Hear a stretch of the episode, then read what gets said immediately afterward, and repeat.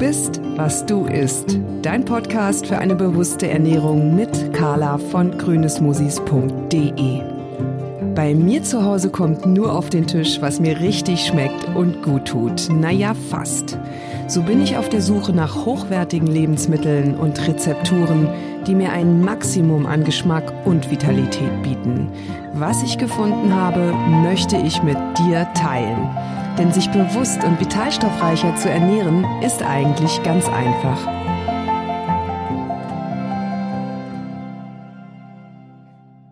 Hallo liebe Esma, willkommen zurück zu Teil 2. Hallo. Ja, im ersten Teil haben wir darüber gesprochen, wie du von der vegetarisch, später auch veganen Ernährung zur neuen traditionellen Ernährung gefunden hast, was für dich echte Lebensmittel sind, warum dazu auch hochwertige tierische Lebensmittel wie Rohmilch, Fleisch und Eier gehören und wie paradox es eigentlich heute ist, dass diese Lebensmittel trotz ihres ja, Superfood-Charakters, hast du gesagt, zu pauschalen Verruf geraten sind. In diesem Teil wird es jetzt praktischer, denn die neue traditionelle Ernährung ist auch ein großes Plädoyer dafür, so viel wie möglich selber in der Küche zu machen. In euren Büchern, es sind ja mittlerweile drei, mhm. äh, genau, neben dem Grundlagenwerk gibt es noch ein Frühlings- und ein Winterspezial. Mhm. Alle Bücher verlinke ich in den Show Notes. Ähm, in euren Büchern zeigt ihr ganz viele Rezepte, aber erklärt auch, warum die Vor- und Zubereitung von Lebensmitteln so wichtig ist.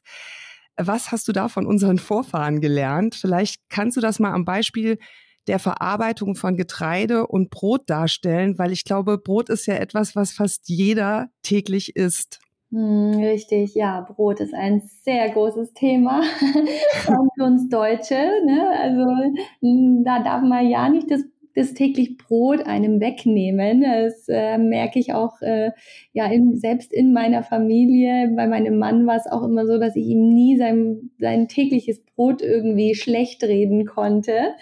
Äh, ja, Getreide. Getreide ist ein sehr, sehr großes Thema in unserem Buch, weil wir da jetzt leider wieder zurück zur Industrie müssen in dem Gespräch hm, was macht die Industrie? Also es beginnt bei der Lagerung von Getreide. Ne? Also früher hat man ja auch, sagen wir mal, das Mehl, was ähm, in der Mühle äh, gemahlen wurde, relativ frisch auch zubereitet und verarbeitet. Heute, heutzutage ist es ja so, dass es länger gelagert werden muss. Allein jetzt dadurch, dass wir nahe in, in Großstädten zusammenleben, dass wir nur in Supermärkten unsere Lebensmittel holen, ähm, auch teilweise aus anderen Ländern und so weiter. Also die Lagerung spielt da tatsächlich eine sehr große Rolle. Und was schade ist, ist, dass bei Getreide meistens der ähm, Vitamin E-haltige Keimling entfernt wird, weil nämlich Mehl schnell ranzig werden würde, weil er einen Fettanteil enthalten ist.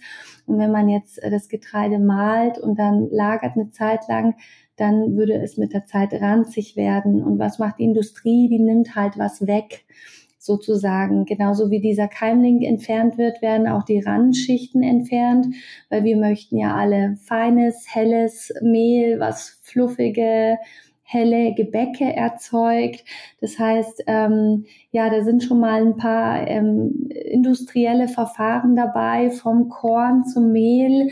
Dann werden auch noch Mehlverbesserungsmittel hinzugefügt. Das weiß auch fast niemand dass mit bestimmten chemischen Stoffen und Enzymen und Bakterien gearbeitet wird, damit dieses Mehl sich besser und leichter verarbeiten lässt, damit die Brote und die Brötchen so aussehen, schmecken und riechen, so wie wir das vom Bäcker kennen. Äh, teilweise wird sogar, was ich sehr erschreckend finde, sogar Glutenpulver hinzugefügt, weil Gluten ist ja dieser Klebestoff im Mehl, was diese schöne Struktur bei den Gebäcken erzeugt. Und ja, da wird halt sehr viel getrickst und gemacht und also teilweise Sachen weggenommen, teilweise Sachen hinzugefügt. Und das große Problem am Mehl ist, dass das alles ja auch nicht mal deklariert wird. Also mhm. bei einer Packung Mehl sieht man das alles nicht, was da drin ist oder was da entfernt wurde. Man hat zwar diese Zahlen vorne dran, 450, 650 und so weiter, die angeben, wie viele Randschichten noch enthalten sind. Also je höher die Zahl, desto höher ist der Vollkornanteil. Aber das ist auch so die einzige Information. Und dann geht's weiter bei der Verarbeitung. Also Mehl als Grundprodukt äh, ähm, ist schon mal nicht mehr das Korn, was es mal war. Und bei der Verarbeitung ist halt leider oft auch heute so, es muss alles schnell, schnell, schnell, schnell gehen. Ihr kennt ja alle den, äh, ja, den Sauerteig, den es ja schon ja, mehrere tausend Jahre gibt, der eine ja eine Zusammenkunft von, von Millionen verschiedenen Mikroorganismen ist, was aber auch Zeit bedarf, damit der arbeiten kann. Und wenn jetzt ein Bäcker leider heutzutage, sagen wir mal, ein konventioneller Bäcker, der nicht mehr so sein äh, Handwerk traditionell ähm, macht, wie es noch vielleicht vor 100 Jahren war oder ähnlich, der ist halt mehr auf Zeit getrimmt, es muss alles schneller gehen, es muss alles, ja, die Rohstoffe müssen günstig sein. So ein Sauerteig braucht natürlich Zeit. Was ist die schnellere, leichtere, sicherere Variante? Es wird halt viel mit Hefe gebacken.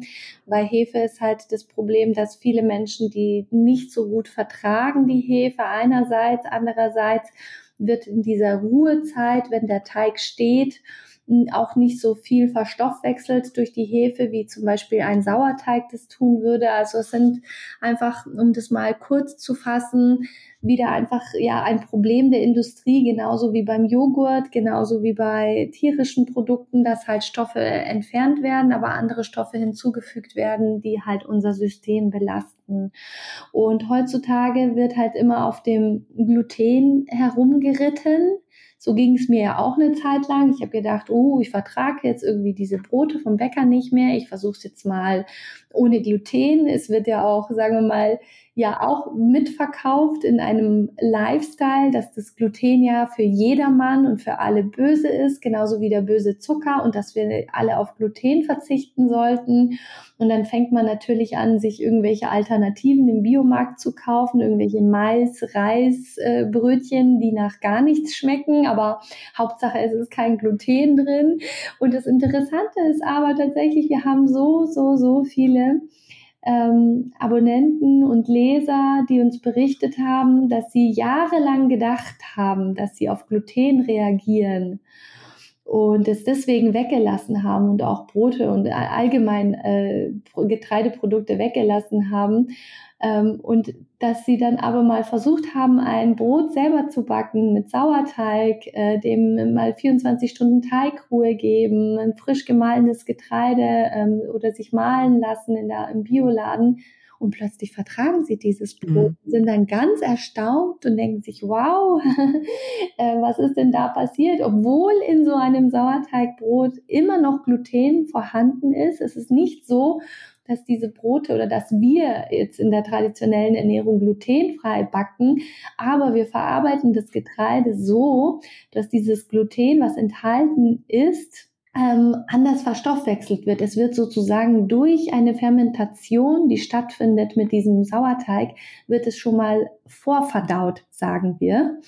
Ähm, das ist nämlich auch das, was zum Beispiel beim Einweichen, beim Säuern, beim Fermentieren und so weiter passiert. Es passiert sozusagen eine Vorverdauung und das macht es unserer Verdauung dann natürlich einfacher, weil wir diese ganzen Stoffe, die schwer verdaulich sind, nicht mehr selber aufspalten und verstoffwechseln müssen, weil das nämlich im Vorgang schon passiert ist. Und das ist nämlich das, ja, das Tolle an dieser ähm, Vor- und Zubereitung, wie wir das nennen, an der richtigen, an der traditionellen Vor- und Zubereitung, vor allem vom Getreide, damit diese Gebäcke, diese Brote, die daraus entstehen, unseren Darm und unser System so wenig wie möglich belasten. Das ist so der Sinn und Zweck einfach Reizoren und Trigger aus unserer Ernährung, so gut es geht, herauszunehmen. Weil was passiert nämlich, wenn wir, wir, wir triggern ständig unseren Darm mit, mit ja, Industrieprodukten, mit den Zusatzstoffen, mit den Aromen, mit den Konservierungsstoffen, mit diesen Mehlverbesserungsmitteln, mit dem Gluten, mit der Laktose und so weiter. Also es ist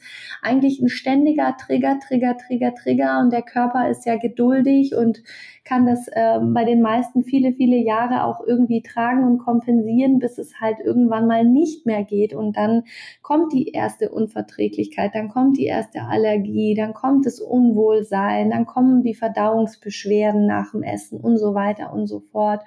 Und wenn wir sagen, wir versuchen einfach durch eine richtige Zubereitung diese Trigger herauszunehmen, die unseren Darm reizen jeden Tag, dann tun wir schon mal sehr, sehr viel für unsere Gesundheit. Mhm, also es geht um die Antinährstoffe, diese eben auch abzubauen, ne? Genau, Durch genau, richtig. Also Antinährstoffe sind ja per se nicht schlecht. Auch diese sogenannte Phytinsäure, die bei der Fermentation abgebaut wird, ist ja auch per se nicht schlecht. Die hat auch gute positive Eigenschaften. Sie ähm, mobilisiert das Immunsystem und hat sogar, kann sogar, ja, es gibt mittlerweile da auch ein paar Studien, sogar Tumorzellen abtöten und so weiter und so fort. Das Problem ist aber die Masse und die Menge, die wir jeden Tag zuführen durch die ganzen Produkte, die wir essen. Also es ist nicht nur die Phytinsäure, es sind auch die äh, Lektine, die Oxalate. Also Antinährstoffe gibt es auch im Gemüse, nicht nur in, in Getreide, auch in Hülsenfrüchten und Nüssen. Und die Menge und die Masse, die wir tagtäglich zuführen, das ist das, was uns auf Dauer nicht gut tut und was halt dann auf Dauer irgendwann den Darm so schädigen kann, ähm, ja, dass er dann irgendwann mal streikt und sagt, nö, jetzt, jetzt geht gar nichts mehr. Und äh, diese Phytinsäure, die hat ja auch die Eigenschaft, um, zum Beispiel auch Mineralien an sich zu binden. Also das Phytat bindet Mineralien an sich und somit stehen die dann unserem Körper nicht in der Menge zur Verfügung, die wir brauchen. Deswegen wird es auch oft mit Karies und auch diesen Zahnschmelzdefekten in Verbindung gebracht. Und man sagt dann sozusagen, dass man etwas ja vorsichtiger mit diesen Antinährstoffen umgehen soll, sie abbauen soll und so wenig wie möglich zu sich nehmen soll, damit die Mineralien, das Kalzium, das Phosphat und so weiter ähm, wieder in die Zähne gelangen können. Äh, es ist eine Theorie, ich habe sie ja bei meinem Sohn auch für mich selber bestätigen können. Das stimmt so, wenn man Probleme hat mit dem Darm, mit Allergien, mit Unverträglichkeiten, auch mit Zahnproblemen, dann sollte man versuchen, die für eine gewisse Zeit der Heilung, sage ich immer, die Heilung kann aber auch mehrere Jahre dauern, so gut es geht, ähm, ja, so zu verarbeiten, dass sie nicht mehr schädlich ist oder sogar, wenn es ganz schlimm ist, wegzulassen für eine Zeit. So ist es zum Beispiel bei, bei GAPS, was wir im ersten Teil erwähnt haben. Wenn es jetzt, sagen wir mal, um schwere chronische Darmentzündungen geht, dann wäre es sogar gut, eine Zeit lang ähm, komplett auf äh, Lebensmittel zu verzichten, die Antinährstoffe besitzen. Aber wie gesagt, das sind alles persönliche, individuelle Dinge. Ich würde jetzt behaupten, ein, ein normal gesunder Mensch, der, der, der keine großen äh, Probleme hat, der kann auch mit gewissen Mengen an Antinährstoffen gut umgehen. Genauso genau. Gewissen Mengen an Laktose gut umgehen kann. Also es ist immer die Menge und es ist immer der eigene individuelle Zustand des Körpers. Wo komme ich her? Welche Probleme habe ich? Und wo möchte ich hin? Möchte ich nur Symptome behandeln? Weil das ist nämlich das, was diese modernen Weglassdiäten machen. Natürlich könnte man sagen, okay, ich vertrage kein Gluten, dann lasse ich es einfach weg. Aber wer möchte denn die nächsten 40 Jahre seines Lebens oder noch länger ähm, immer tagtäglich darauf achten wollen, äh, Gluten zu vermeiden und irgendwelche Alternativprodukte zu konsumieren. Nein, das will natürlich keiner, vor allem weil ein handwerklich top gemachtes Sauerteigbrot mit langer Teigführung ja nicht nur bekömmlicher ist, sondern einen hocharomatischen Genuss verspricht. Da kann so ein Backling aus dem Discounter wirklich überhaupt nicht mithalten. Genau. Dazwischen liegen Welten. Wen das jetzt mehr interessiert, dem oder der möchte ich meine Episode mit Florian Domberger empfehlen über die handwerkliche Kunst, ein aromatisches und bekömmliches Brot zu backen. Das Domberger Brotwerk ist für mich aktuell eine der besten Sauerteigbäckereien Berlins. Den Link zur Episode packe ich in die Show Notes.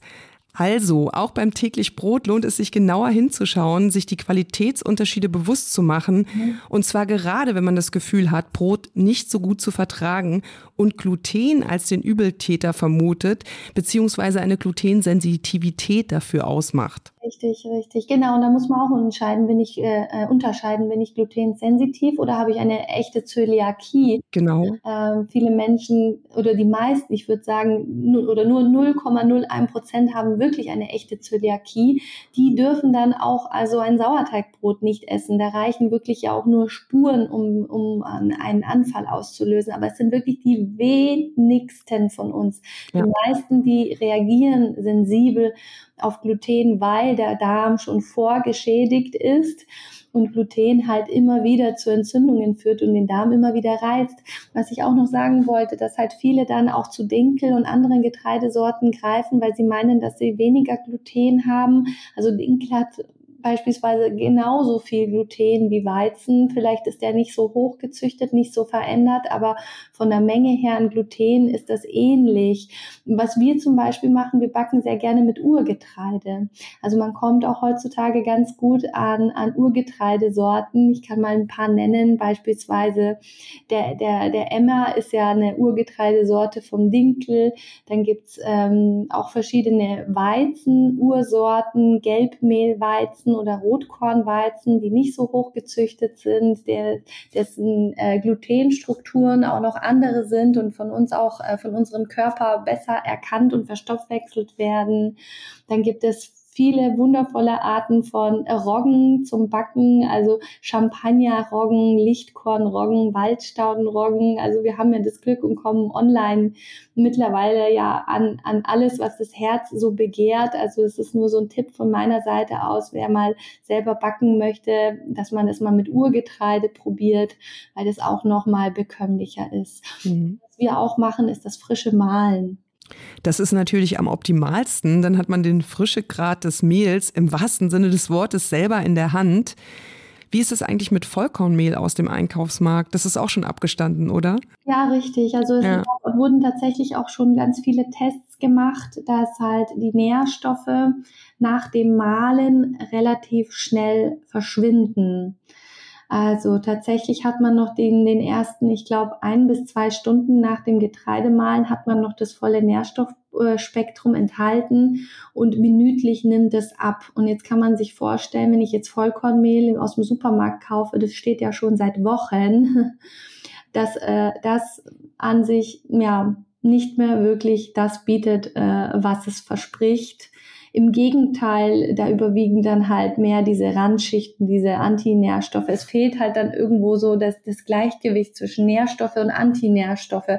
Es gibt ja diesen Dr. Brucker, der ja die Vollwerternährung so ins Leben gerufen hat, der auch auf dieses frische Mahlen von Getreide ähm, ja äh, so großen Wert legt, der sagt dann immer, ja, diese Vollkornbrötchen aus dem Supermarkt, das sind, wie nennt er sie, liebevoll, nährstofflose Antinährstoffbomben.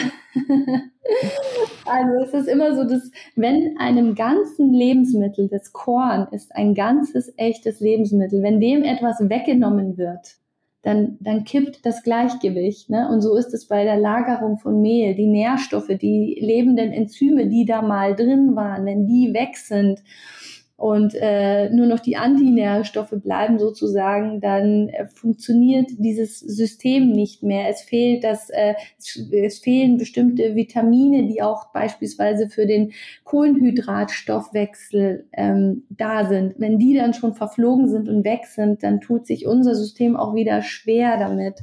Und man nimmt zu von Kohlenhydraten dann, ne? Man nimmt dann eher zu von Kohlenhydraten. Genau. Ich weiß nicht, welches Vitamin B7 oder so ist das, glaube ich, was im Korn enthalten ist, was äh, für, positiv für den Kohlenhydratstoffwechsel ist, aber halt in ähm, ja, äh, Päckchenmehl aus dem Supermarkt halt einfach nicht mehr enthalten ist. Wir haben ja auch alle oder viele von uns auch einen Vitamin E-Mangel. Ein Vitamin E ist ja auch ein fettlösliches Vitamin, ist ja von Grund auf, von Natur auf in diesem Keimling im Getreidekorn enthalten.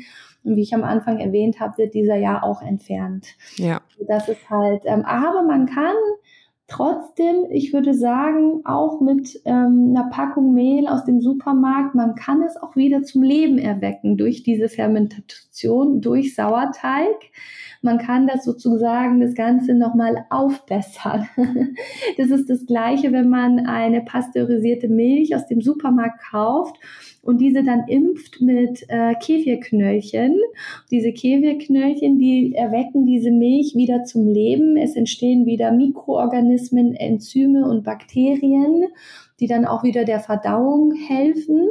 Und so ist es auch ähm, ja mit dem Sauerteig, der kann sozusagen ein totes Mehl auch wieder zum Leben erwecken. Ist aber jetzt nicht, sagen wir mal, ähm, ja High Class wäre natürlich das frische Mahlen, weil dann hat man die ganzen Nährstoffe, die ganzen Vitamine, die ganzen Mineralien, alles was noch im Korn ist, hat man sozusagen auch noch in diesem Mehl enthalten. Das Backen ist eine Kunst und dieses handwerkliche, traditionelle Kunsthandwerk ist uns halt in den letzten Jahrzehnten leider sehr ähm, abhanden gekommen. Aber wie du sagst, du hast vorhin, äh, glaube ich, eine Bäckerei erwähnt, äh, es kommt so langsam wieder zurück. Also in, vor allem in so Großstädten. Ja. Wir wohnen ja in der Nähe von München. Ich habe da jetzt mittlerweile auch ein paar Bäckereien an der Hand von denen ich weiß, dass die mit Sauerteig backen, dass sie keine Hefe zufügen, dass sie ihren äh, Teig äh, eine ordentliche, lange, ausreichende Teigruhe gönnen und so weiter. Einige von denen ähm, malen sogar frisch. Also da, das sind immer schöne Alternativen, wenn man sagt, ja, man hat jetzt keine Zeit selber zu backen oder man möchte das nicht oder man kriegt es irgendwie nicht auf die Reihe. Ganz genau, guter Hinweis. Es gibt immer mehr Bäckereien, die mit Sauerteig backen. Das entspricht auch meiner Beobachtung. Ich habe sogar das Gefühl, in Berlin sprießen sie zurzeit regelrecht aus dem Boden. Wenn man aber jetzt nicht dieses Angebot vor Ort hat, kann man Sauerteigbrot und Backwaren sogar auch online bestellen. Wir haben das zuletzt zu Weihnachten getestet und haben einen großartigen Sauerteig-Panettone beim Freibäcker Arndt Erbel in Bayern bestellt. Mhm. Arndt Erbel gehört sicherlich zu den besten Bäckern Deutschlands. Und bei ihm findet man eine wirklich große Auswahl an Broten, Sauerteigbroten, die man sich nach Hause liefern lassen kann. Mhm. Aber der erste Schritt, wie du schon gesagt hast, wäre, mit dem Bäcker, wo man sein Brot kauft, ins Gespräch zu kommen und einfach mal nachzufragen, ob er auch mit Sauerteig backt. Mhm, genau, ins Gespräch kommen, wollte ich auch gerade sagen. Wie bei den Landwirten, genauso bei den, genau. bei den Bäckern auch. Einfach mal nachfragen. Genau. Unsere Vorfahren haben nicht nur Sauerteigbrot erfunden, äh, um Brot bekömmlicher zu machen, sondern die Fermentation von Lebensmitteln wurde vor allem genutzt, um sie auch haltbarer zu machen, mhm. als es nämlich noch keine Kühlschränke gab. Für dich gehören Fermente zu den absoluten Superfoods. Ähm, warum ist das so und welche stellst du für dich und deine Familie her? Mhm, genau, also ja, tatsächlich ähm, liebe ich Milchfermente alles, was man so aus Milch, aus Rohmilch machen kann, äh, weil wir ja unseren Milchhof, äh, bei dem wir äh, unsere Rohmilch äh, zapfen jede Woche, weil der so nah ist, holen wir immer mehrere Liter. Und ja, was mache ich am liebsten? Ich mache zum Beispiel sehr, sehr gerne einen Rohmilchkefir, weil der für mich eins der stärksten und effektivsten äh, Probiotika der Welt ist. Dann mache ich gerne Joghurt, dann mache ich gerne Dickmilch. Dickmilch nennt, kann man auch Sauermilch nennen. Äh, also Rohmilch ist für mich auch einfach so ein Wunderwerk in der Natur, weil sie nicht schlecht werden kann. Rohmilch wird sauer, aber sie geht nicht kaputt. Wenn man jetzt, sagen wir mal, eine pasteurisierte Milch kauft und sie zufällig irgendwie in der Sonne stehen lässt oder im Auto oder so und dann hat es mal ein paar Stunden ähm, höhere Temperaturen, dann kann man, weiß man, dass das äh, giftig geworden ist. Also dass sie gekippt ist, dass die schlecht geworden ist und dass man sowas ja nicht trinken sollte.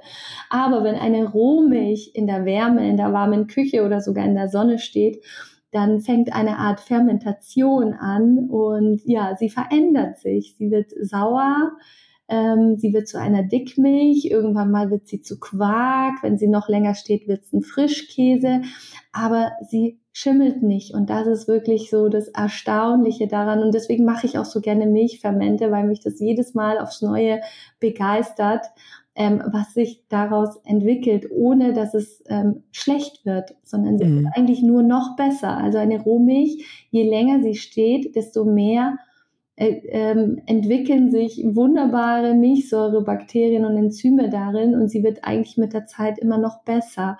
Und viele Leute haben ja Angst, die denken, oh, wenn ich eine Rohmilch kaufe, dann muss ich die innerhalb von ein, zwei Tagen aufbrauchen, weil die sonst kaputt geht und so weiter. Und das stimmt an sich gar nicht. Also man kann auch eine Milch, die schon seit zwei Wochen steht, klar, für einen Kaffee schmeckt die dann vielleicht nicht mehr so gut, weil die dann schon ein bisschen sauer geworden ist, aber man kann die dann noch wunderbar hernehmen, um einen Kefir zu machen, um einen Joghurt zu machen und einen Frischkäse daraus zu machen. Und warum mache ich das Ganze? Also es ist natürlich kann man die ganzen Dinge ja im Supermarkt kaufen, aber wir haben ja auch im, im ersten Teil unseres Gesprächs äh, darüber gesprochen, dass ein Kefir aus dem Supermarkt nicht die Diversität und die, die, die Masse an Milchsäurebakterien hat, die ein selbstgemachter, zum Beispiel Rohmilchkäfir hat. Es gibt sogar in Holland wurden Studien mit Rohmilchkäfir gemacht. Das ist, glaube ich, auch die einzige weltweit, die es gab. Die haben in einer Klinik ähm, Patienten mit verschiedensten äh, Krankheiten, also wirklich von Bluthochdruck bis Diabetes und Erschöpfung und Depressionen haben die jeden Tag ein kleines Gläschen Rohmilchkäfer zu trinken gegeben und das mal über mehrere Wochen beobachtet und gemerkt, dass bei allen diesen Patienten das allgemeine Wohlbefinden extrem gesteigert wurde, dass das Immunsystem gesteigert wurde, dass die Symptome abgeschwächt wurden und so weiter und so fort, weil in diesem Käfir, den haben sie dann untersucht, mindestens, hm, die Zahl habe ich jetzt nicht ganz im Kopf, mindestens 55 verschiedene Mikroorganismen leben. Und wenn man jetzt mal bedenkt, also das Ganze potenziert sich dann natürlich in Millionen, aber allein von der Diversität her 55 verschiedene äh, erforschte. Es gibt ja auch sehr viele Mikroorganismen, auch vor allem ähm, ja, Bakterien in unserem Darm, die noch gar nicht erforscht sind, die man noch gar nicht kennt.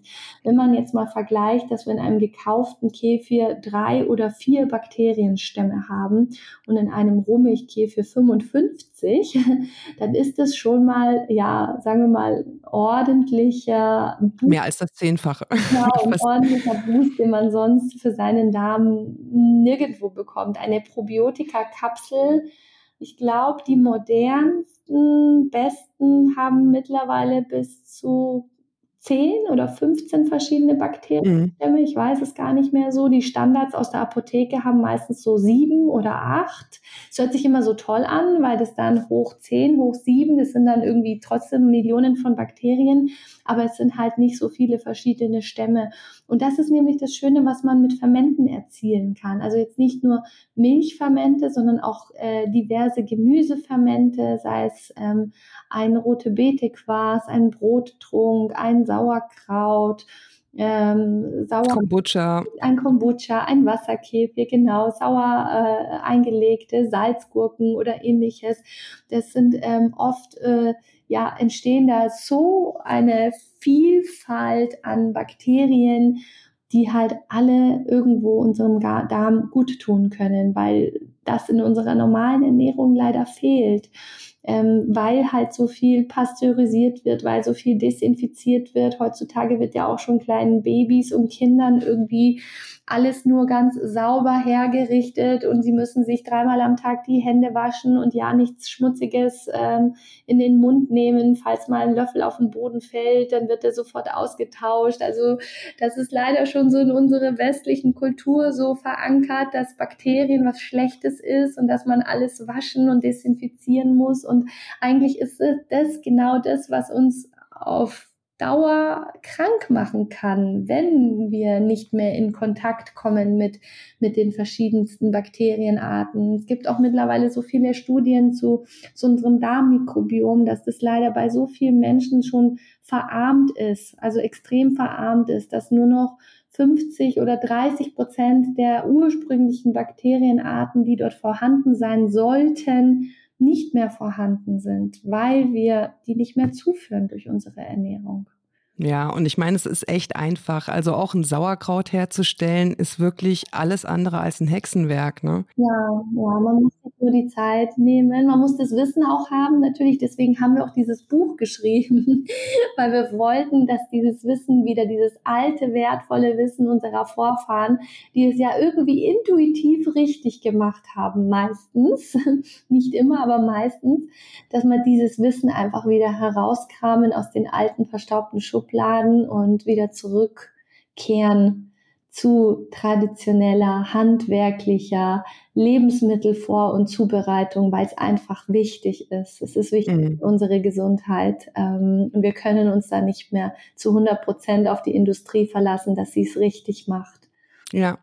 Mehl selber machen, Sauerteig, Brot backen, Gemüsefermente herstellen, ja, Kombucha ansetzen, das mache ich zurzeit sehr gerne. Dazu habe ich auch eine Podcast-Episode gemacht. Es schmeckt einfach köstlich. Mhm. Hülsenfrüchte einweichen und keimen, darüber haben wir jetzt gar nicht so genau gesprochen, aber das gehört genauso dazu, um eben auch wieder Lektine, Phytinsäure abzubauen. Mhm. Ähm, All das klingt natürlich nach wahnsinnig viel Arbeit in der Küche mhm. äh, und vor allem auch Planung, um davon jetzt nicht gleich überfordert zu sein. Was würdest du denn so für den Anfang empfehlen, wenn man jetzt sagt, mh, hm, ja, also ich möchte ein bisschen was ändern, äh, wie kann ich meine Ernährung hochwertiger machen? Also was wäre so der erste mhm, Tipp? Mhm. Also der allererste Tipp ist tatsächlich, den wir mal sagen, ähm, schaut euch erstmal die Produkte an, die ihr bisher gekauft habt prüft kritisch das, was hinten auf den Zutatenlisten steht. Es gibt so eine kleine Faustformel, wenn mehr als äh, fünf Inhaltsstoffe hinten draufstehen, dann lasst das lieber im Regal stehen. Also das ist so erstmal das erste Prüfen, wo kaufe ich ein, was kaufe ich ein, was habe ich überhaupt Produkte in meinem Kühlschrank. Und das zweite ist, ja, es ist so ein bisschen ähm, ja von den Interessen abhängig, womit man starten möchte. Natürlich muss man jetzt nicht alles machen, was in unserem Buch steht, aber ähm, ja, die einen sagen, oh, mich reizt es mal, ein eigenes Brot zu backen. Dann kann man sich ja selber einen Sauerteigansatz ähm, anzüchten. Also den muss man gar nicht kaufen, den kann man sich selber anzüchten, aus Wasser und Mehl selber herstellen und einfach mal probieren. Ein, ein Brot hat ja nicht viele Zutaten. Es ist ja meistens nur äh, Mehl, Wasser, Salz und Sauerteig. Das reicht an sich. Zeit ab. und Liebe. Oh, genau richtig. Das Anrühren an sich dauert meist immer nur drei Minuten. Aber was man dem Teig gönnen muss, ist tatsächlich Liebe und etwas Zeit und auch Vorausplanung, wie du sagst. Wenn man 24 Stunden Teigruhe haben möchte, möchte, dann muss man natürlich planen. Möchte ich am Wochenende, am Samstagmorgen frisches Brot haben, dann müsste ich mir am Donnerstagabend vielleicht schon Gedanken machen. Also es ist eine Umstellung, aber es ist jetzt nicht so, dass man jetzt stundenlang äh, mehr Zeit in der Küche verbringt. Bei Fermenten ist es auch so, man nimmt sich halt einmal die Zeit und macht ein bisschen mehr, macht ein Sauerkraut, macht ein rote Beete Quarz, man setzt vielleicht mal einen Kombucha an, da ist man mal eine Stunde beschäftigt in der Küche, aber man hat dann auch eine längere Zeit was von den Produkten. Also ja. es ist nichts, was auch äh, irgendwie dann sofort aufgebraucht werden muss, sondern im Kühlschrank halten die sich auch länger und man muss auch keine riesengroßen Mengen davon verzehren. Also wenn ich von meinem Rohmilchkäfir schwärme, dann sage ich auch oft, ähm, man muss ja nicht jeden Tag einen Liter davon trinken, sondern so ein kleines äh, Whiskygläschen reicht sogar oder ein, ein kleines Whiskygläschen jeden Tag die Lake von einem Ferment zu trinken. Man hat ja oft dann auch die Lake, in denen dieses Gemüse drin schwimmt. Also man muss auch nicht jeden Tag dieses Gemüse dann essen, sondern manchmal sich dann vielleicht nur die Lake ähm, in die Suppe mit reingeben oder einfach mal so als Dressing vielleicht auch Salatdressing geben. Genau, ja. es ist etwas, was man halt ja jeden Tag so ein bisschen was in die Ernährung, also wenn man das äh, integriert, dann hat man schon einen gesundheitlichen Mehrwert und es müssen nicht immer diese großen Massen sein. Und wer sich jetzt ans Brotbacken äh, zum Beispiel nicht heraut, herantraut, dem sage ich immer, ja, dann versucht es doch mal mit einem Kefir. Auch wenn äh, die Leute, die zum Beispiel auch nicht gleich an Rohmilch kommen, dann sage ich, dann kauft euch eine eine pasteurisierte, nicht homogenisierte Frischmilch aus dem Glas, aus dem Kühlregal und äh, eine Handvoll Kefirknöllchen, die bekommt man heutzutage auch online in diversen Shops oder bei, bei Kleinanzeigen. Die kauft man einmal und hat ein Leben lang, wir nennen sie auch liebevoll unsere traditionellen Haustierchen, ähm, besorgt man sich einmal und hat die wirklich ein Leben lang, muss sie ab und zu mal füttern, sich ein bisschen äh, äh, um sie kümmern, aber die vollbringen dann ein Leben lang ihr gutes Werk. Man schmeißt ein paar Knöllchen in diese Milch rein, wartet 24 Stunden, muss in der Zeit nichts tun und hat dann echt einen wunderbaren äh, Kefir, der uns so gut tut für unseren Darm und auch für unsere Kinder. Und also man kann Oder Esma, ähm, ja. man bestellt einfach mal einen Joghurt her. Das ähm, wollte ich dich nämlich noch bitten. Das selber machen muss gar nicht so kompliziert sein. Man muss nicht mal unbedingt Kefirknöllchen kaufen. Mhm. Ähm, ich habe das nach eurer Anleitung gemacht. Magst du die mal kurz teilen? Und dafür braucht man auch nicht unbedingt Rohmilch. Ja, richtig, richtig. Also dafür reicht ähm, eine normale pasteurisierte Milch. Also ich würde von Haarmilch ähm, abraten, aber pasteurisierte Frischmilch bekommt man ja überall. Mm, die müsste man tatsächlich vorher einmal kurz erhitzen für den Joghurt, also einmal kurz bis vor den Siedepunkt, so 85 Grad, müsste man die mal kurz erhitzen, weil nämlich ähm, wir nicht wollen, dass wir irgendwelche schlechten Bakterien, die vielleicht in dieser Milch vorhanden sind, ähm, dass wir die heranzüchten. Also man weiß ja auch immer bei den Supermärkten nicht, wurde die Milch wirklich äh, dauerhaft gekühlt, äh, diese Kühlungskette wurde die eingehalten oder stand sie nicht doch mal eine Stunde irgendwo in der Sonne oder so. Das wissen wir nicht und deswegen, wir wollen ja nur die guten Bakterien heranzüchten und nicht die schlechten. Deswegen wird die einmal erhitzt und wieder abgekühlt auf so eine ja, normale warme Zimmertemperatur, so 30 Grad oder so. Das muss man jetzt auch nicht unbedingt messen. Das kann man auch einfach nur erfühlen oder erschmecken. Und dann kommt da ein handelsüblicher Joghurt rein. Ähm, man kann sozusagen mit Joghurt Joghurt selber herstellen. Also da würde ich aber darauf achten, auch, dass es ein guter Joghurt ist. Es gibt ja auch mittlerweile die, die ähm, ja, ähm, ach, wie werden die denn genannt? So ABC-Joghurt und so. Ne? Ja. Also so verschiedene, die dann auch so ein bisschen äh, probiotischer sind, wo vielleicht äh, ein paar mehr Bakterienstämme enthalten sind. Auch, auch wichtig, ganz wichtig aus dem Glas, nicht aus dem Pappbecher, Plastikbecher.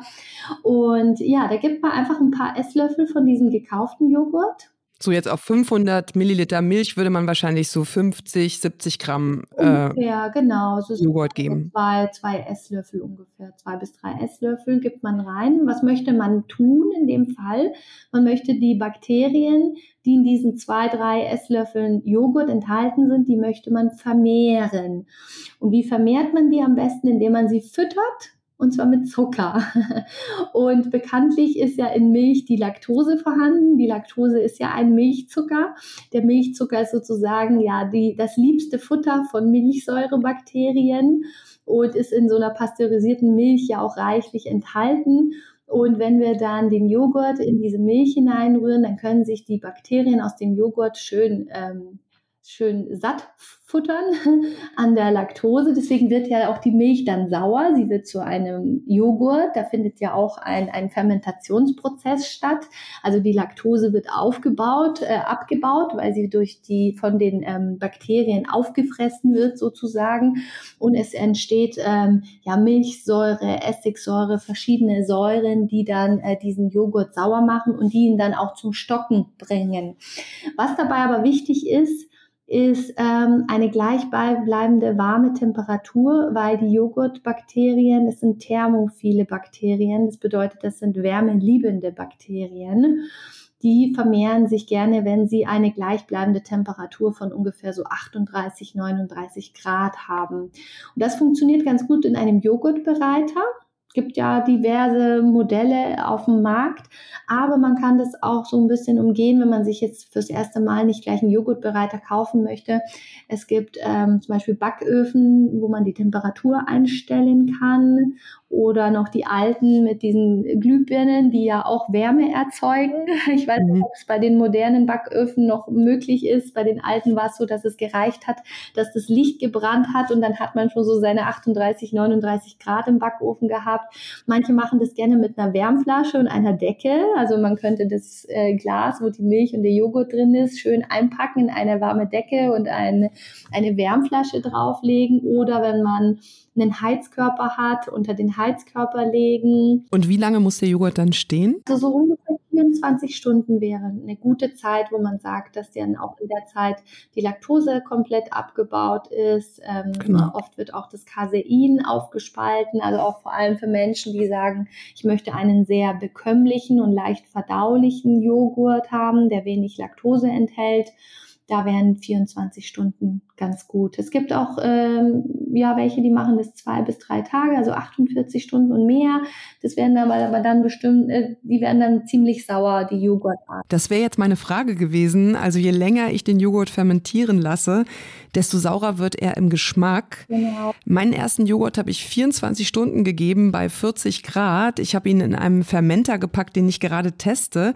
Da kann man die Temperatur und die Dauer schön einstellen. Das hat auch super funktioniert und mir hat mein Joghurt ausgezeichnet geschmeckt. Vor allem mhm. hat mir die Konsistenz sehr gut gefallen, so puddingartig, stichfest, äh, wie ich das bei Joghurt sehr gerne mag. Mhm. Und geschmacklich, also fand ich ihn total angenehm säuerlich, überhaupt nicht zu säuerlich. Aber für meine Tochter war das, äh, das ist mir viel zu sauer. Mhm. Und ähm, deshalb habe ich noch die Frage, wird denn der Joghurt, gelingt der Joghurt anders, wenn ich Rohmilch verwende? Also ändert sich dann der Geschmack? Ja, also man kann mit Rohmilch auch ähm, Joghurt machen indem man die Milch sozusagen dann nicht vorher erhitzt, sondern man lässt sie erstmal ein paar Stunden in der warmen Küche stehen, nur damit die halt ein bisschen Zimmertemperatur enthält und dann kommt der Joghurt rein.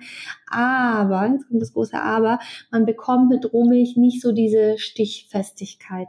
Also der Rohmilchjoghurt, der typische, der ist eher etwas flüssiger das mögen viele nicht, aber da gibt's auch wieder einen Trick. Man kann den dann abhängen lassen in einem Sieb oder in einem Mulltuch und dann entweicht diese überflüssige Molke, die sich da ja nach der Zeit abspaltet und dann hat man auch einen etwas festeren Joghurt. Mhm. Ähm, aber von der Konsistenz her ist es nämlich so, es ist deswegen so, weil wir haben ja die Milchsäurebakterien in der Rohmilch, die von Natur aus vorhanden sind, weil sie ja nicht abgekocht wurde. Und wir haben die Bakterien aus dem Joghurt. Die zwei wirft man jetzt zusammen und die ähm, konkurrieren miteinander sozusagen. Das sind Konkurrenten, weil die streiten sich ja alle um den Milchzucker, um die Laktose. Und je mehr Bakterien vorhanden sind, desto weniger Futter ist ja für die Bakterien da. Okay, verstehe. Es ist immer so ganz schön, wenn man das so bildlich, ja. so Konkurrenzkampf ne, untereinander und jeder möchte halt seinen Anteil an Zucker haben. Ähm, genau, also dadurch, dass halt mehr Bakterien auch in der Rohmilch enthalten sind, ähm, ist weniger Milchzucker da als Futter und deswegen geht die äh, Fermentation anders vonstatten. Also und es wird flüssiger. Und es wird flüssiger, okay. es wird flüssiger, genau, richtig. Weil wenn man dann den Joghurt nach 24 Stunden fertig ähm, fermentieren lassen hat, dann habe ich ihn dann noch mal für ein paar Stunden in die Kühlung gegeben mhm. und dann war das echt ein echt ein ganz tolles Ergebnis. Mhm, genau und es ist wirklich nicht vergleichbar mit dem Joghurt aus dem Supermarkt, tatsächlich nicht. Allein aufgrund ähm, der Tatsache, dass du dem Joghurt 24 Stunden gegeben hast, weil das passiert nämlich bei der Industrie nicht. Genau. Sind immer nur wenige Stunden, die dort ähm, gegeben werden, weil man halt nicht in dieses Säuerliche hineinkommen möchte, weil das der Kunde ja nicht mag. Wobei ich auch sagen muss, der Gaumen äh, und die Zunge und der Geschmack äh, verändert sich auch mit der Zeit. Es ist bei mir auch äh, so mit den Jahren vonstatten gekommen, dass ich anfangs dieses Saure gar nicht gemocht habe und mittlerweile liebe ich das ja. Ich liebe einen äh, sauren Kefir. Ich lasse den extra drei Tage stehen, damit er noch saurer wird, weil mir das einfach äh, gefällt. Aber das ist natürlich ja ähm, persönlich und individuell, wie man das mag. Ich weiß, dass kleine Kinder oft damit Probleme haben. Deswegen, ähm, ich habe ja auch einen äh, fünfjährigen Sohn, der sich dann auch manchmal beschwert und sagt, ja, Mama, der Frischkäse, der schmeckt mir jetzt zu sauer. Und ähm, ja, deswegen ähm, mache ich das mal so, mal so. Und bei Kefir und Joghurt kann man ja auch ein paar Tricks anwenden bei Kindern, indem man da ein bisschen Obst mit reinrührt und ein bisschen Honig dazu. Und dann mixt man das Ganze mit einem Stabmixer und dann hat man einen, ja, wie so einen gekauften süßen Joghurt aus dem Supermarkt. Den essen die Kinder dann trotzdem gerne und ja, Mama ist glücklich. Auf jeden Fall. Und ich finde, es macht einfach so viel Freude, ein Lebensmittel, einen Joghurt selber herzustellen, der so viel hochwertiger ist als das gekaufte Pendant. Ja. Ähm, ja, Esma, auch wenn ich noch ganz lange mit dir weiter plaudern könnte. Wir sind fürs Erste am Ende dieser Podcast-Episode angekommen. Ich glaube, du hast einen wirklich tiefgehenden und wichtigen Einblick gegeben, was echte Lebensmittel sein können, was sie von industriell stark behandelten unterscheidet. Stichpunkt Mehl, äh, Stichpunkt Milch, äh, Eier, Fleisch. Mhm. Was das für unsere Ernährung bedeutet und was wir von unseren Vorfahren in der Vor- und Zubereitung lernen können. Ja. Ähm, damit es darmfreundlicher wird, leichter verdaulicher, besser verstoffwechselt werden kann. Für alle, die mehr über die neue traditionelle Ernährung erfahren möchten, so wie du sie praktizierst, die können dir natürlich auch auf Instagram folgen. Ich werde deinen Account in den Show Notes verlinken. Mhm. Und da bleibt mir nur noch eine einzige Frage, die ich dir stellen möchte. Du bist, was du isst. Wer bist du, liebe Esma? Ah, ja, wer bin ich? Ich bin, was ich esse. Ja, tatsächlich. Ja, ich bin ein, ich bin ein Mensch, der, der, der, der, der, der einfach das Potenzial in unseren Lebensmitteln sieht für, für Heilung, für Wohlergehen und für Gesundheit und einfach dieses Potenzial voll ausschöpfen möchte und es auch in die Welt tragen möchte. Und ich glaube, Eier gehören dazu, ne? Richtig, wir verstehen, ähm, dass wir wirklich was für unsere Gesundheit selber tun können.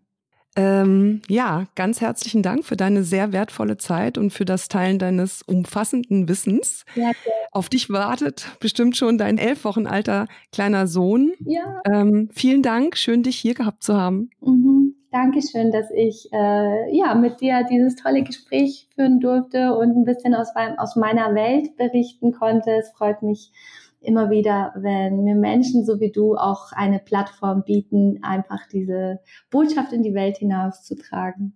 Habe ich sehr gerne gemacht. Ich wünsche dir noch einen schönen Tag, liebe Esma. Vielen Dank, dass du hier warst. Tschüss. Danke dir. Tschüss.